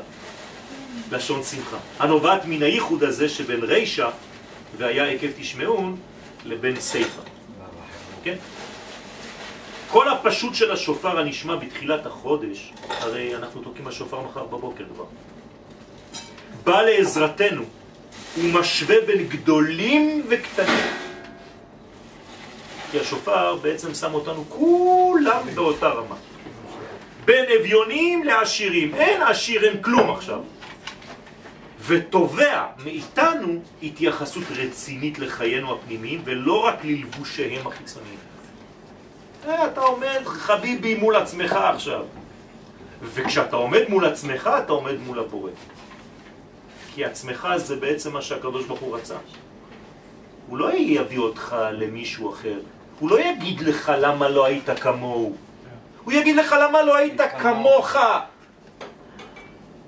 הרי הקדוש ברוך הוא אומר לאדם הראשון, אייכה. מה זה אייכה? אתם חושבים שהוא מחפש אותו בין העצים? הוא יודע איפה. חס ושלום. איפה אתה נמצא בחייך של עצמך? איפה אתה? הלכת לאיבוד, אייכה. ראשי תיבות, אנוכי יודע כל הנסתרות. אני לא מחפש אותך, אתה לא יודע איפה אתה. כל השופר הזה הוא, הוא, קולו של השופר ההולך וחזק מאוד. קולו של הקודש המתפשט בעולמנו עם בשורת הנבואה של התורה הגואלת, אשר הוא נושא בקרבו. אתם חושבים שזה סתם צלילי? כמו שאמרת לנו שהקדוש ברוך הוא תוקע כל הזמן בשופר. כל שאלה אם הזמן, אנחנו כל שומעים את הזמן. זה נקרא בת קול. הקדוש ברוך הוא, איך הוא מדבר? אתם חושבים שהוא מדבר? כמו בסרטים? שטויות במיץ עגבניות, תפסיקו עם השטויות האלה. אם כל השופר הולך וחזק, כן. בעצם שופר זה שיפור. בוודאי, העולם הולך ומשתפר. אז אם אני בעליות וירידות, זה לא כאילו... זה לא עליות וירידות, זה. תמיד הולך, אתה חושב שאתה יורד, אתה יורד אבל בסכמה, בעלייה, אתה כל הזמן ספירלה, בספירלה, אתה כל הזמן בעלייה. אין ירידה בעולם הזה, רבותיי, תפסיקו להתייאש. הכל הולך וטוב. עד נכון היום. אנחנו רק הולכים ומשתפרים, ברוך השם. אני אומר אפילו לתלמידים שמוצאי שבת יותר גדולה מהשבת. כי אתה כבר עלית עוד מדרגה, אתה בשבת הבאה. כן, נשבע. שלושים ימים אלו, כן, של החודש נחשבים לשנה שלמה. יש כלל כזה בחז"ל. שלושים יום חשבינן לשנה. זאת אומרת שאנחנו עכשיו שלושים יום כמו שנה. כלומר, אם אתה יודע לחיות את שלושים היום האלה, אתה כאילו עכשיו מתקן את כל השנה. הנה, תשובה. מחזירים לך את הזמן, שלושים יום. עכשיו, איך זה עובד? הרי כל יום עכשיו, אני צריך לחלק בעצם שלושים ל... 12 חודשים. בערך 12. ודאי. 12 אבל- חודשים. אבל החודש הזה לא חשוב. הוא גם חלק מהאחרים. זאת אומרת, אני צריך לעשות עכשיו 30 חלקי 12 כפול 30. כן. כן או לא? אני לא הכי טוב בחשבון, אבל לפחות זה פשוט, לא? אם אני טועה, תגידו לי. אתה צריך לעשות ש... 12 חודשים, כאילו... כפול 30 יום. 365 יום חלקי 30. נכון. אז אתה יודע כמה עכשיו אני יודע בכל יום בעצם כמה ימים בשנה יש. קצת יותר מעשרה. יפה. כל שעה. יפה, זאת אומרת שעכשיו, אם אני למשל עכשיו, עכשיו השיעור שלנו בערך שעה, שעה ורבע, כמה זמנים זה בשנה? אתם מבינים? כמה? יפה, שמונה כמעט. שמונה ימים. אז זאת אומרת ששעה בחודש אלול שווה שמונה ימים בשנה. כלומר, אם אני שמח, אני רוקד שעה אחת, אני ארקוד בשנה שמונה ימים. וגם. בשנה הבאה, כי אני מתקן, אמרתי שאני הופך את זה לעתיד. אז תעשה את החשבון. סל הזמן של חודש אלול מוגבל אמנם במספר ימיו. אני, אני מגלה לכם פה סודות רבותיי, סודות? זה לא הארי פוטר, זה האריזל. יותר מהארי פוטר, לפני הארי פוטר היה האריזל. והוא גם היה פוטר חלומות, אל תדע תחשוב. לפני פוטר. כן, פוטר. כן. אך כולל הוא את כל ימות השנה שעברה. אתם, אתם לא מבינים, אתם חושבים שהתורה זה פשוט טקסטים של, של אנשים זקנים. אתם לא מבינים כמה סודות יש בתורה, רבותיי. את, אתם יכולים לעוף, רבותיי, אתם יכולים לעבור מפה למקום אחר בטלפורטציה. ביום חמישי זה היה. אתם לא מבינים את זה. אנשים חושבים שאנחנו פה לומדים. אתם לא מבינים מה זה תורה. במימד האמיתי שלה, בעומק שלה. אני יכול להיות פה ובמקום אחר באותו זמן. שום דבר לא מגביל אותי. בעצם יום אחד של אלול, פלוס השבעה ימים של השנה, זה בעצם אז. נכון, נכון, זה, זה בדיוק, יפה. אך כולל הוא את כל ימות השנה שעברה בצורה מפורטת ומדויקת להפליא. ימי אלול מקרינים על מסך חיינו את כל המחשבות, כל הדיבורים וכל המעשים שהיינו, שהיו לנו בשנה החולפת. הכל.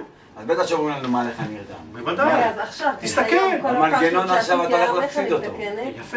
איזה יום היום? שנה הבאה. ראשון. א', א', אבל יום ראשון, נכון? נכון. יום א'. כל ימי ראשון בשנה מתוקנים על ידי היום הראשון של השבוע הזה. אבל פישלתי היום, אז איך אני מתקנת את היום? עכשיו, על ידי הרצון שלך, מחשבה, מיד. תודה. זהו, תראי איך את מתוקנת. מיד, חיוך על הפנים. כן. חכמי הסוד מבטאים באופן זה, אתם, אתם לא מבינים, יש דברים שאסור לנו עדיין, אבל אנחנו כבר פותחים יותר משנים עברו, ואתם לא יודעים כמה דברים אסור לנו עדיין לפתוח. זה פשוט מצחיק אם האנשים היו יודעים את זה, הם פשוט היו נדבקים לזה כמו אל החיים.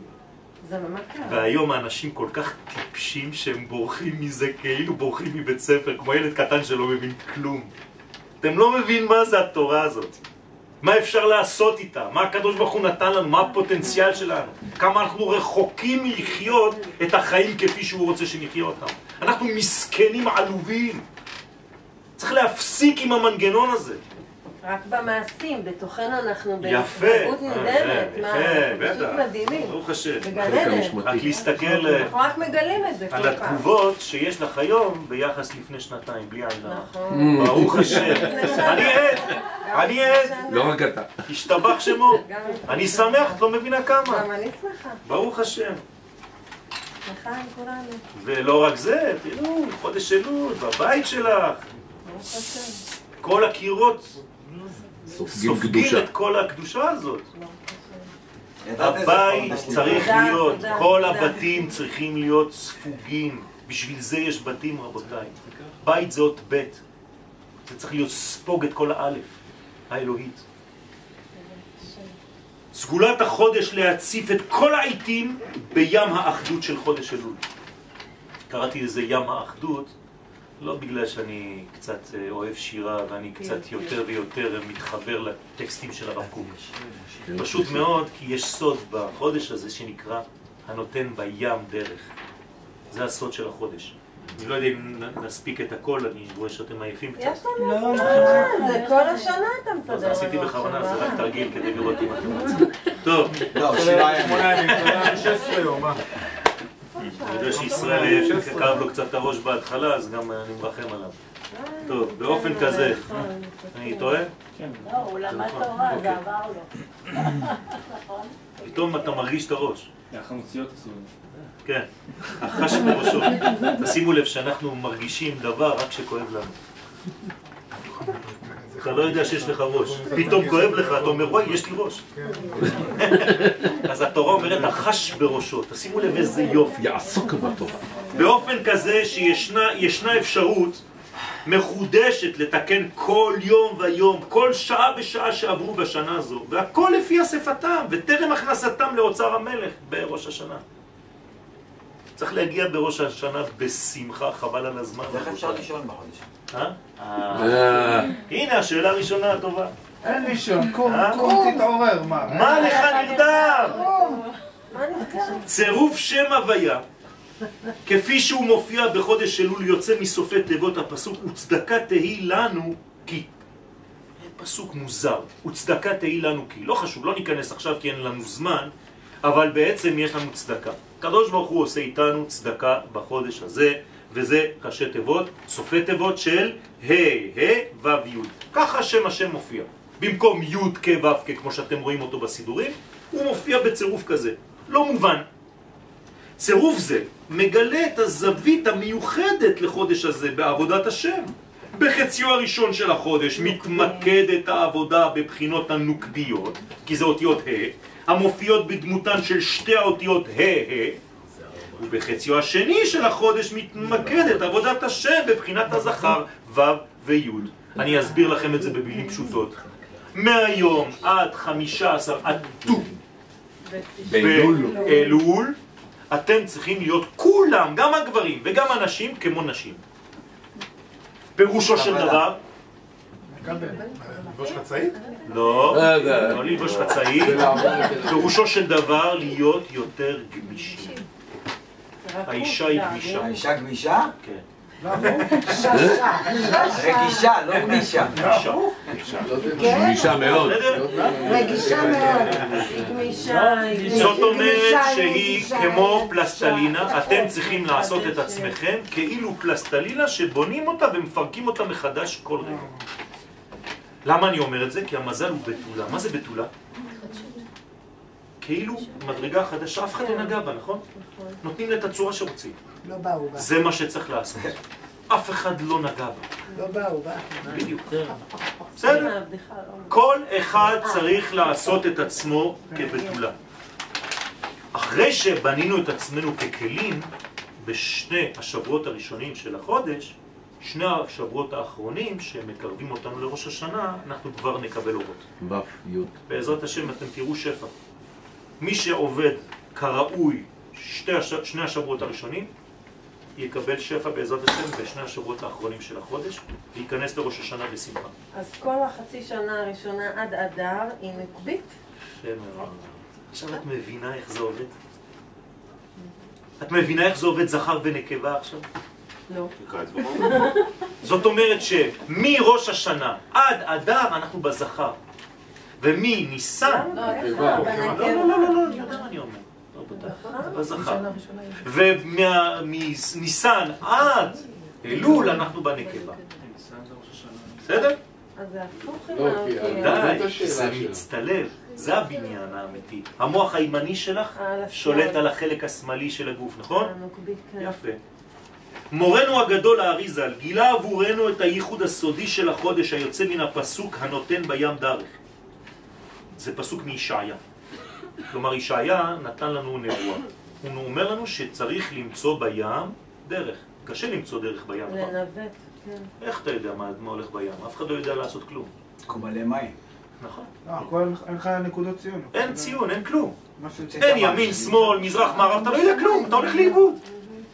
שכוונתו, אומר לנו הרב, גנוזה בשני השמות, קסה וסג. יריב לא פה, אבל לא חשוב, אם לא היה מוצא לנו חגורה שחורה בקראטה. כן? כן, זה מושגים כאלה. טוב. העולים כמניין דרך. אל, אל, אל תתייחסו לחלק הקבלי, זה לא כל כך חשוב בינתיים. מה שאתם צריכים לדעת זה שהשמות האלה הם שמות סודיים מאוד. פשוט תסתכלו עליהם בחודש הזה, ותכוונו שהם בגמטריה של המילה דרך. זאת אומרת שאתם תמצאו את הדרך בחודש הזה, לא לפחד. כל אחד ימצא את הדרך בתחום שעכשיו קשה לו. זה מה שצריך לחשוב, בסדר? כוונה זו מסוגלת למשיכת רחמים גדולים וחסדים מגולים. מאיפה זה בא? אני רק מגלה לכם, כמו שגילה לנו אריזל, מי"ג תיקוני דקנה. תדמיינו לעצמכם שיש זקן גדול, ואנחנו מקבלים את כל השפע הזה מאיזה מין זקן גדול מרגיע כזה, של איזה סבא טוב. משם אנחנו מקבלים את הדרך שלנו בחיים. כי דרך הכוונה לדרך התשובה. כלומר, אתה תקבל את כל הכלים שיאפשרו לך לחזור ולגלות. הנפתחת בראש חודש. אז כל אחד מאיתנו פה, יש לו חסרונות בכל מיני תחומים, נכון? אחד מחפש אישה, אחת מחפש בעל, אחד מחפש פרנסה, אחד מחפש גם את כולם ביחד, אחד מחפש חלק, אחד מחפש את השני, אחד מחפש את השלישי. אחד מחפש שקט, אחד בריאות. כל אחד, בעזרת השם, אם תכוונו קסה, סג בגמטריה דרך, פשוט בלי להבין, אני נותן לאין סוף ברוך הוא לעבור דרך האותיות האלה, כמו שגילה לנו האריזל, והקדוש ברוך הוא יעזור לי למצוא את הדרך שלי חזרה אל האיזון. זהו. שאין להרפות ממנה, אלא להמשיך ולחבר בין העולמות העליונים ובין העולמות התחתונים בחיינו. עד כדי הערתה של המדרגה האחרונה, מלכות, המכונה גם בשם בן. זאת אומרת שכל זה, אני לא רוצה להיכנס לפרטים עכשיו כי זה הרבה הרבה דברים, אבל צריך להביא את הכל למימוש. פשוט פשוטו של, של דבר. תמצא את הדרך, אבל אל תיתקע שם. תמשיך עם הדרך ותתקדם, תתקדם, תתקדם. מורי ורבי כתב לי השבוע, אני מוכרח להודות בזה, הוא אמר לי, הקדוש ברוך הוא נתן לך כלים ומנוע ואתה לא נוסע מספיק רחוק. כך הוא אמר לי. אתם יודעים איזה וואו, זה? וואו. ואתה לא נוסע רחוק כן, מה כן, שאתה עושה? כן. לא, זה לא חייב להיות במרחק. לא, אז אני לא מדבר על מרחק, אני מדבר על מרחק. בסדר? אז, אז הנה, אני, אני מודה בפניכם. זה זאת. אומרת שזה נותן לי עוצמות וכוח. להתקדם עוד יותר. גם מאירים את הדרך לפעמים. נכון, נכון, נכון. עד עכשיו רק נכון, הצעדת, ברוך השם, ברוך השם. טעות. רמז נוסף המיוחס לחודש אלול יוצא מן הפסוק הוא עשנו ולא אנחנו. אבל יש שם קרי וכתיב. כתוב ולא אנחנו בל"ו ואנחנו אומרים לא בל"א. לא, זה לא. יפה. לא זה לא, לא אנחנו, לא. אבל לא, אנחנו שייכים לו. כלומר, אם אני לוקח אנחנו. לא ולא, אני כותב אלול. זאת אומרת, מה יש באלול? אם אני שייך לו, זה בגלל שאני יודע שאני לא בפני עצמי. אבל אם אני חושב שהכל שייך לו, הוא אומר לך לא. אלול. הבנתם? על שתי הבחינות יחד נקרא חודש אלול, לא, לא. אז זה כוחי ועוצם ידי. בוודאי, זה התשובה, זה התשובה. על הגאווה שהתבקשתי מקודם. הנה, אי אפשר להיות יותר בענווה, אתה חוזר לבתולה. אתה מתבטל. האחד תלוי בשני כיוון שיש עבודה שהיא בחינת לא, כלומר, אני שר מכל הרע שאני יכול, סור מרע. בביטול האדם לרצון השם, שבזה הוא מחזק את שייכותו אליו, והעבודה שהיא בחינת לא, כלומר, שייכות, עשה טוב, השבת דעת השם. על חודש אלול נאמר בספר יצירה, המליך אות י'. כלומר, מה האות השולטת בכל החודש הזה? האות הכי קטנה באלף בית. י'. למה? כי היא בתולה. י' היא בתולה, נכון? אפשר לעשות ממנה מה שרוצים, נכון? מי' כותבים כל מה שאתה רוצה. כל האותיות מתחילות בי'. ככה צריך להיות בחודש הזה. להיות נקי, חדש, כמו נקודה התחלתית. וקשר לו כתר וצר בו בתולה בעולם ואלול בשנה וחוליה שמאל בנפש. כלומר, כליה שמאלית. הכליה השמאלית, מה הפונקציה שלה? חנה. חנה, מה הפונקציה של הכליות? לסנן, לנקות. יפה. כן, זה המוסר. זאת אומרת שזה כל המוסר שלי. לאברהם אבינו היו שתי כליות יועצות. זה אומר שאני צריך לעורר את המוסר הפנימי שנמצא בתוכי כבר. להיות בן אדם. אתם יודעים מה הכי מרגש אותי בראש השנה? אבל מה השמאלי? תפילה אחת. תפילה אחת מרגשת אותי, מכל התפילות. בסוף, בסוף, בסוף, כשאנחנו פותחים את ההיכל, אחרי שסיימנו את הכל, מילה אחרונה, ונהיה טובים. זה הכי מרגש אותי, הכי פשוט, ונהיה טובים. לא כל הזה, וכל המזמורים, וכל הזמירות, וכל אחד עם הזה, והעדות שלו, וזה, וזה צועק, והשני. לא אכפת לי מכל זה. תחשבו על המילים שאתם אומרים. זה שיעור של החיים. וכל מה שנאמר במשפט הקצר הזה, הוא שהתקווה להתחדשות היא סודו של חודש אלול. יש תקווה, ושל עם ישראל בכלל. האות הקטנה ביותר, י', מציירת את נקודת ההתחלה שבכל מצב היא התיקון האפשרי של כל נפילה, ובהרחבה היא סודו של המושג אורו של משיח. זה האור של המשיח. מושג זה מופיע במדרשים כבריאה אלוהית שקדמה לבריאת העולם. אתם יודעים שאורו של משיח קדם לעולם, כמו התשובה.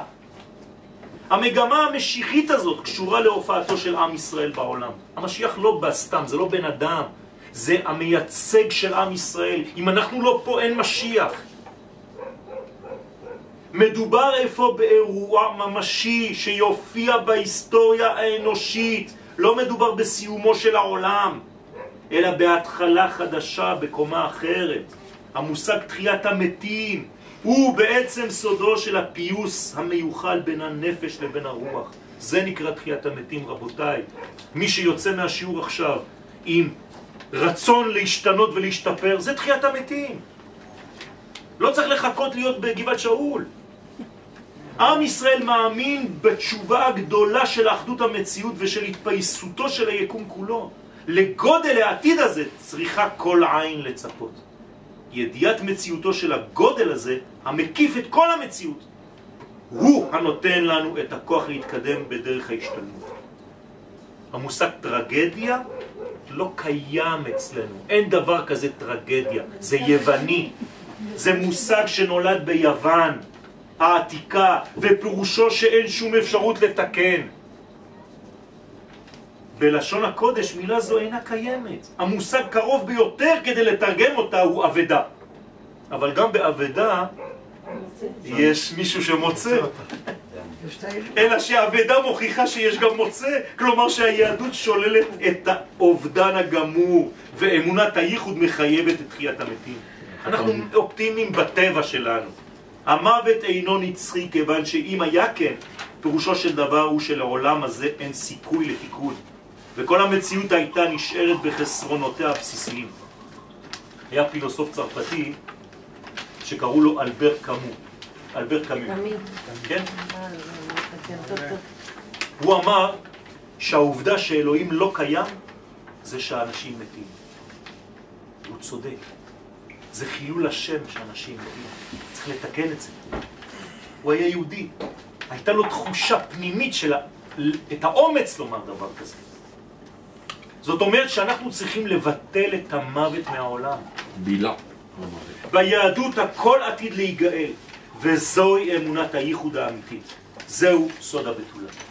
יהי רצון שנזכה בעזרת השם לדלות קצת מהעניין כאן ולנסות באמת להיות אנשים טובים, להסיר כל שנאה, כל תחרות, להיות אנשים אוהבים שנותנים, לארג'ים, תפסיקו להיות קטנים, אדם קטן לא נותנים לו. אדם רחב נותנים לו, כי הוא רחב, הוא עושה את העבודה. אז פותחים לו הכל. אז בעזרת השם נעשה ונצליח. אמן כן. תודה רבה. הלילה מלגשה אומר זה הקדוש ברוך הוא לזכות את ישראל. לכך הרבה לקרוא מצוות שנאמר, אדוני חפץ למען צדקו יגדיל תורה ויאדיר.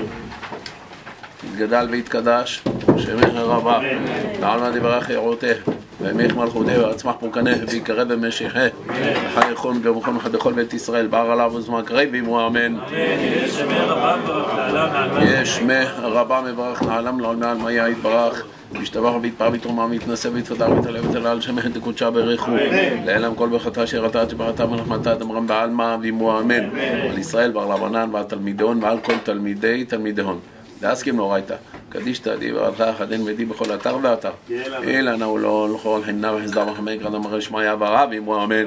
אשר אמר רבה מי שמיה אין זרוע ישוע מנחמה ושזבה ופואה וגולה וסלחך פרווה ורצה לנו וכל עמו ישראל ואמו אמן. עשה שלום. ומו עמו חמם יעשה שלום עלינו? כל עמו ישראל ואמו אמן. חודש טוב. אני ממש מבקשת שתתכבדו. הרב. סיימת הכל סיימת, הכל מלמעלה.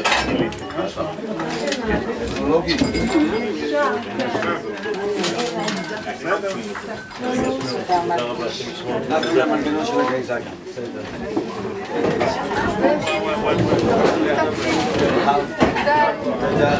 יש...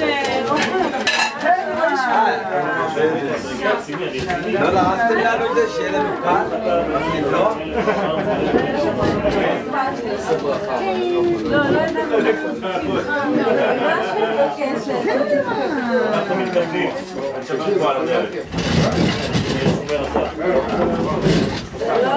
שומר אחת. גם אני. גם אני. מה את לבושה ככה כמו רקדנית?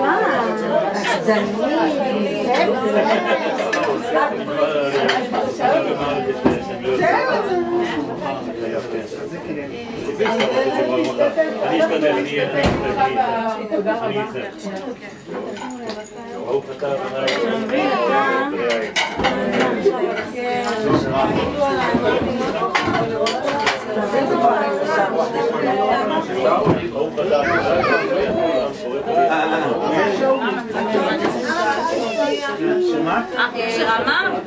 אולי נביא לכאן גם דברים נשים על השולחן. כן, אדוני. ואני מבקשת, בחצר שתראו את הנוף היפה. לא מוותרת, היא צודקת. אה, דרך חמידה. אם יש פה עשרה חבר'ה שלא התפללו. אתה התפללת? תגידו. רק רגע, אבל הרב התפלל, אז אתה יכול ללכת. כלומר, חס ושלום, תישאר. כרגע אמרנו כן,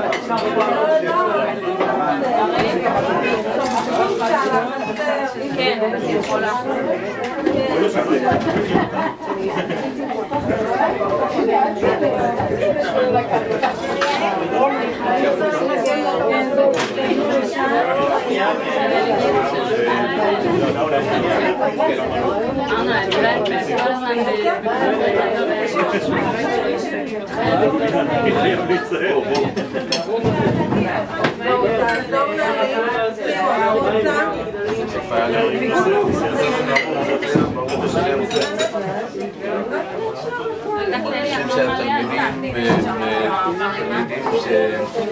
אני אומר שהדברים נבנים, נבנים, נבנים, זה לא פשוט. לבוא ואחד אחד הדברים הכי חשובים שאני רוצה להגיד לשר זה שכוח האדמה לא להרגיש כוח האדמה עכשיו לא זה. הפנמה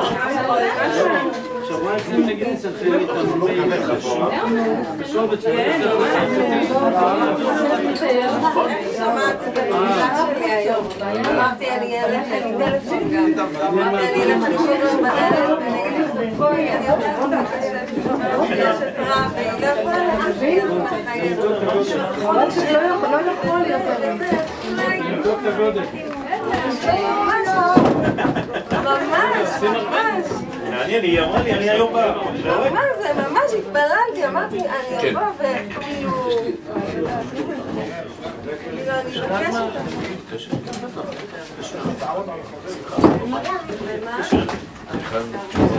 של הבוסים שלי.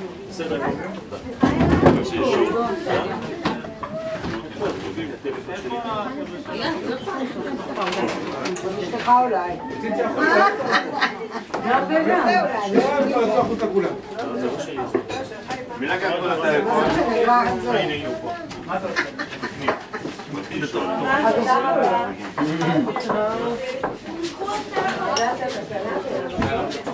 היי, בתי היקרה.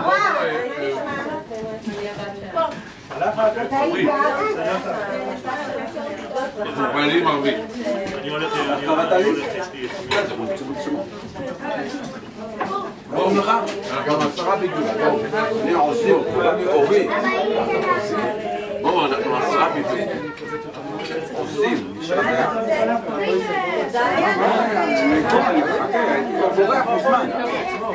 אני צריך אבל סידור, מה?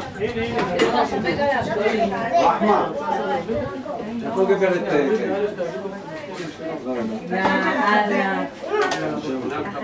אני צריך סידור. ממש. אני צריך סידור. אני בלי סידור. נו, מה עכשיו? מה?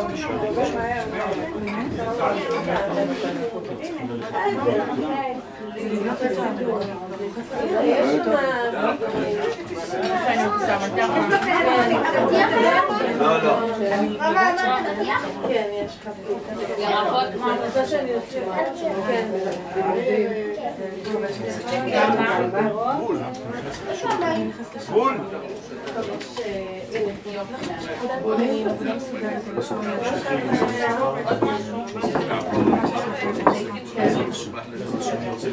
משהו.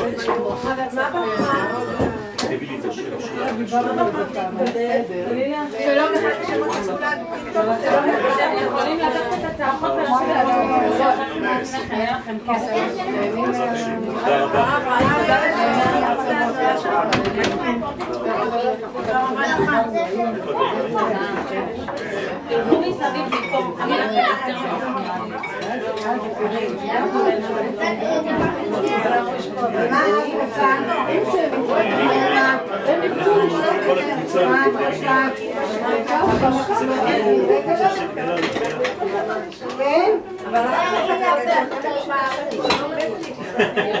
נראה לאן אתה רוצה לנסוע. צודק.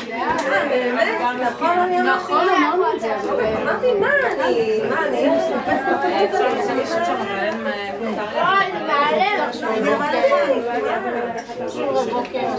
ננסה לעשות גדול. תודה רבה, תודה. ראיתם את החצר, יופי. אנחנו רואים גם את הצד השני של ישראל. הפנים קדימה. זהו, מעולה. לדעת איפה לשאוף. תודה רבה שלנו. תודה רבה.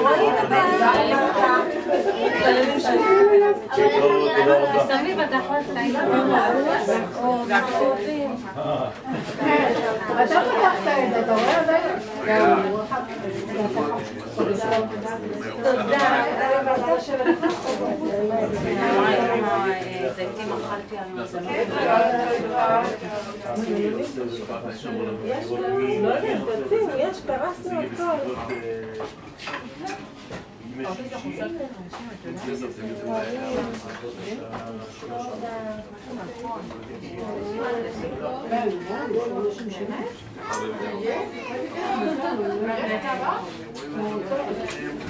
you.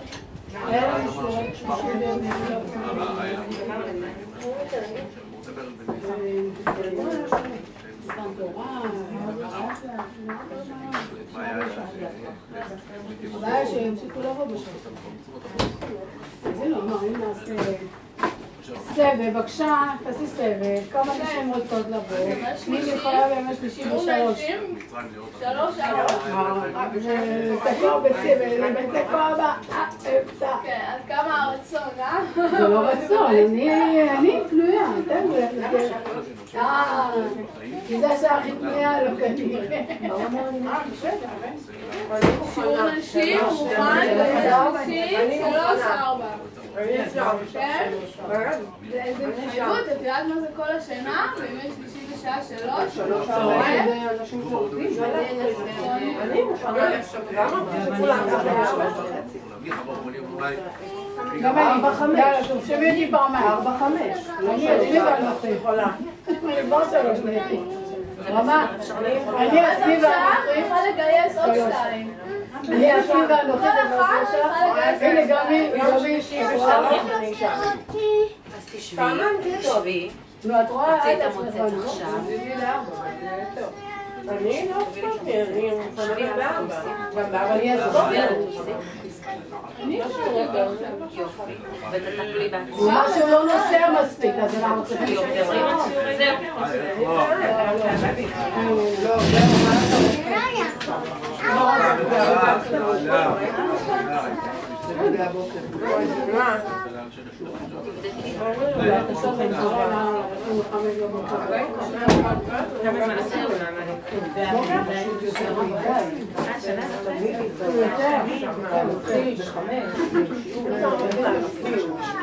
אני באמת לא מסוגלת רגע, גילה, גילה, בואי. גילה. ממש עוגה טובה, טעמת? לא, אני אמרת שאני רוצה איתה. לא ככה, אני רוצה. אני לא אכלת, אני. אה, את רוצה לקניות? אני רוצה קנייה, סליחה. אמר סל אלול זה סל... אין את בעיה. לא רוצה לתת דווקא טיפה בעיה. הנה, תעשה מה היא מתקמצנת? אני לא נראה לי שבת שעברה עם בעיה הכל זה.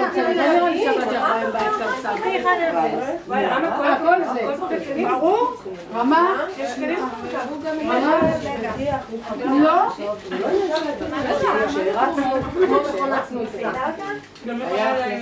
אין דבר כזה. מדיח ישר. לא לחכות חמש שנים. בוא נסבסד. מה? מה לשלם את העלות של האתר, של של החודשי. רגע, אז את כל העובדים? לא רוצה, הם לא זה לא אל זה לא טעים. זה לא טעים. טליה, זה לא. לא. לא לא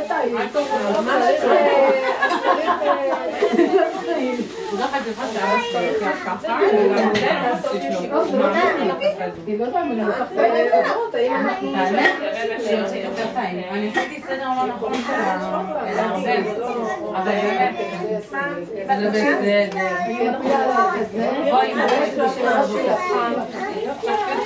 את אני עשיתי סדר לא נכון של הערבב, אבל באמת, זה בסדר. בואי, לא צודקת. בואי ניקח אותך לפיפי.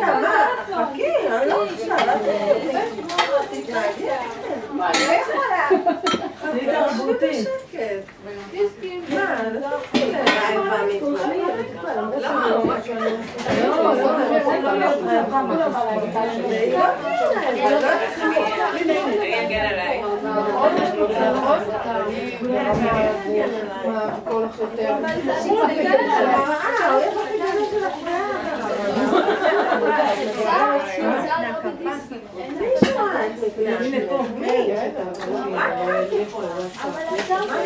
אני נכנסתי לבית שלי, לא הצלחתי למצוא שיעורים. אני לא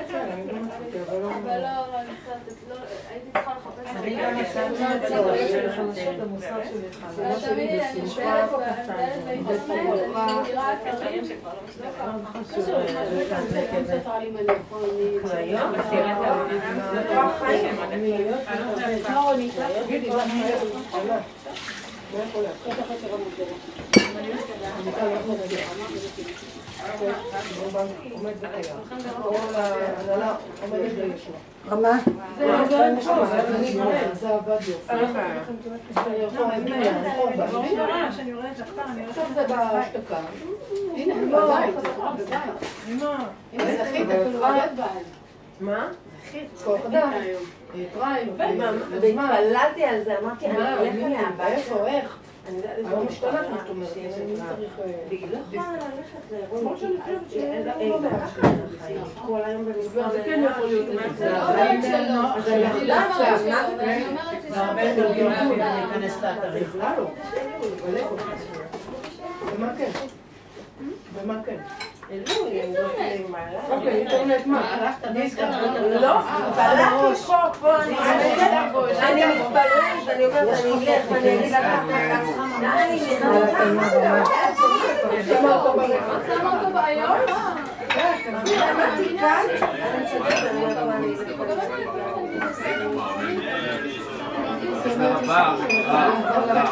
בדיוק, אבל היום כל הדברים החדשים,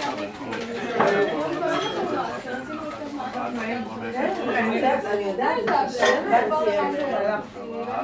אין להם חיים, נכון? אין להם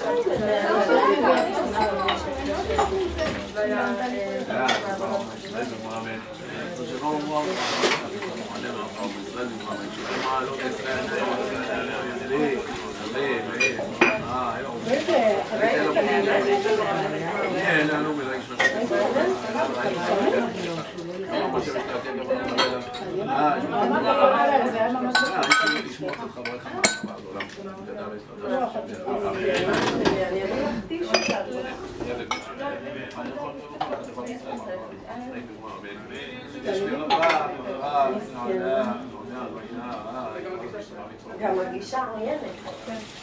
מי מי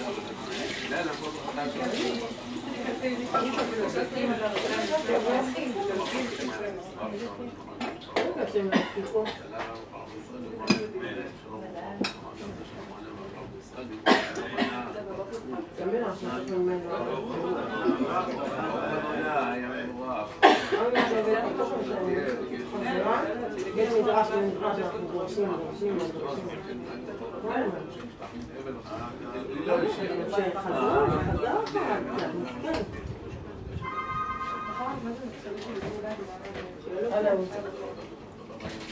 אני לא יודעת אם אל תאכלו אותה בכלל.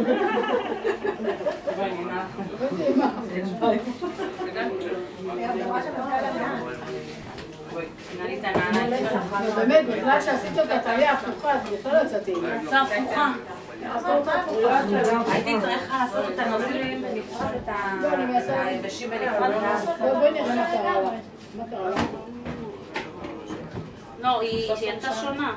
אתה יודע, יש לו את המתכון של העוגה הפוכה הפוכה, זה לא. של הזה? אני לא יודעת בסדר שלה.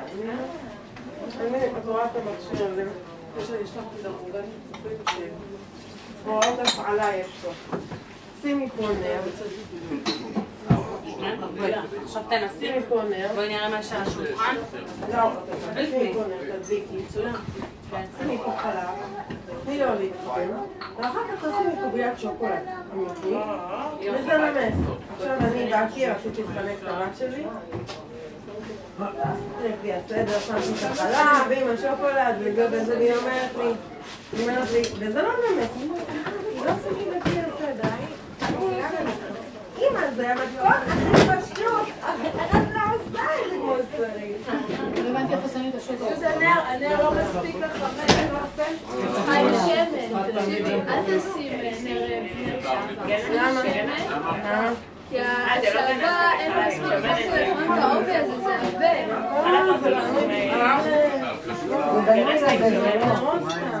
כן, אבל את זה.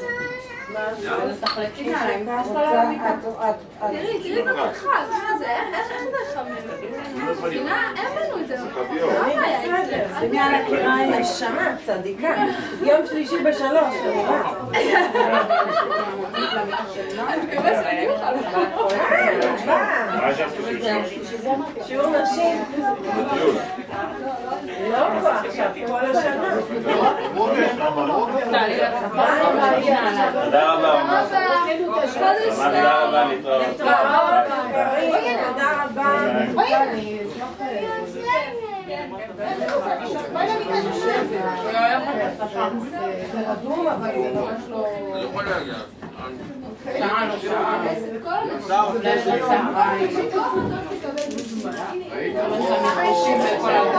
כל הגוף כואב לה. כן, מה? תראה כרגע שלך. בוא נלך.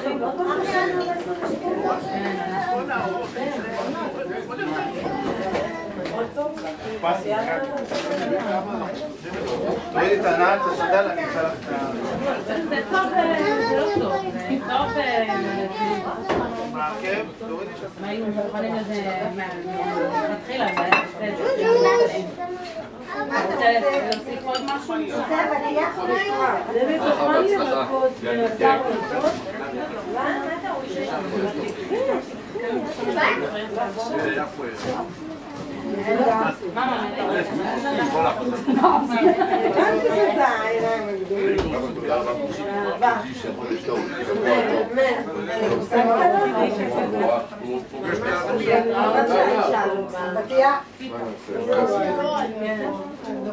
גם שמונה עכשיו בחופש זה בעייתי. כן, כן, זה...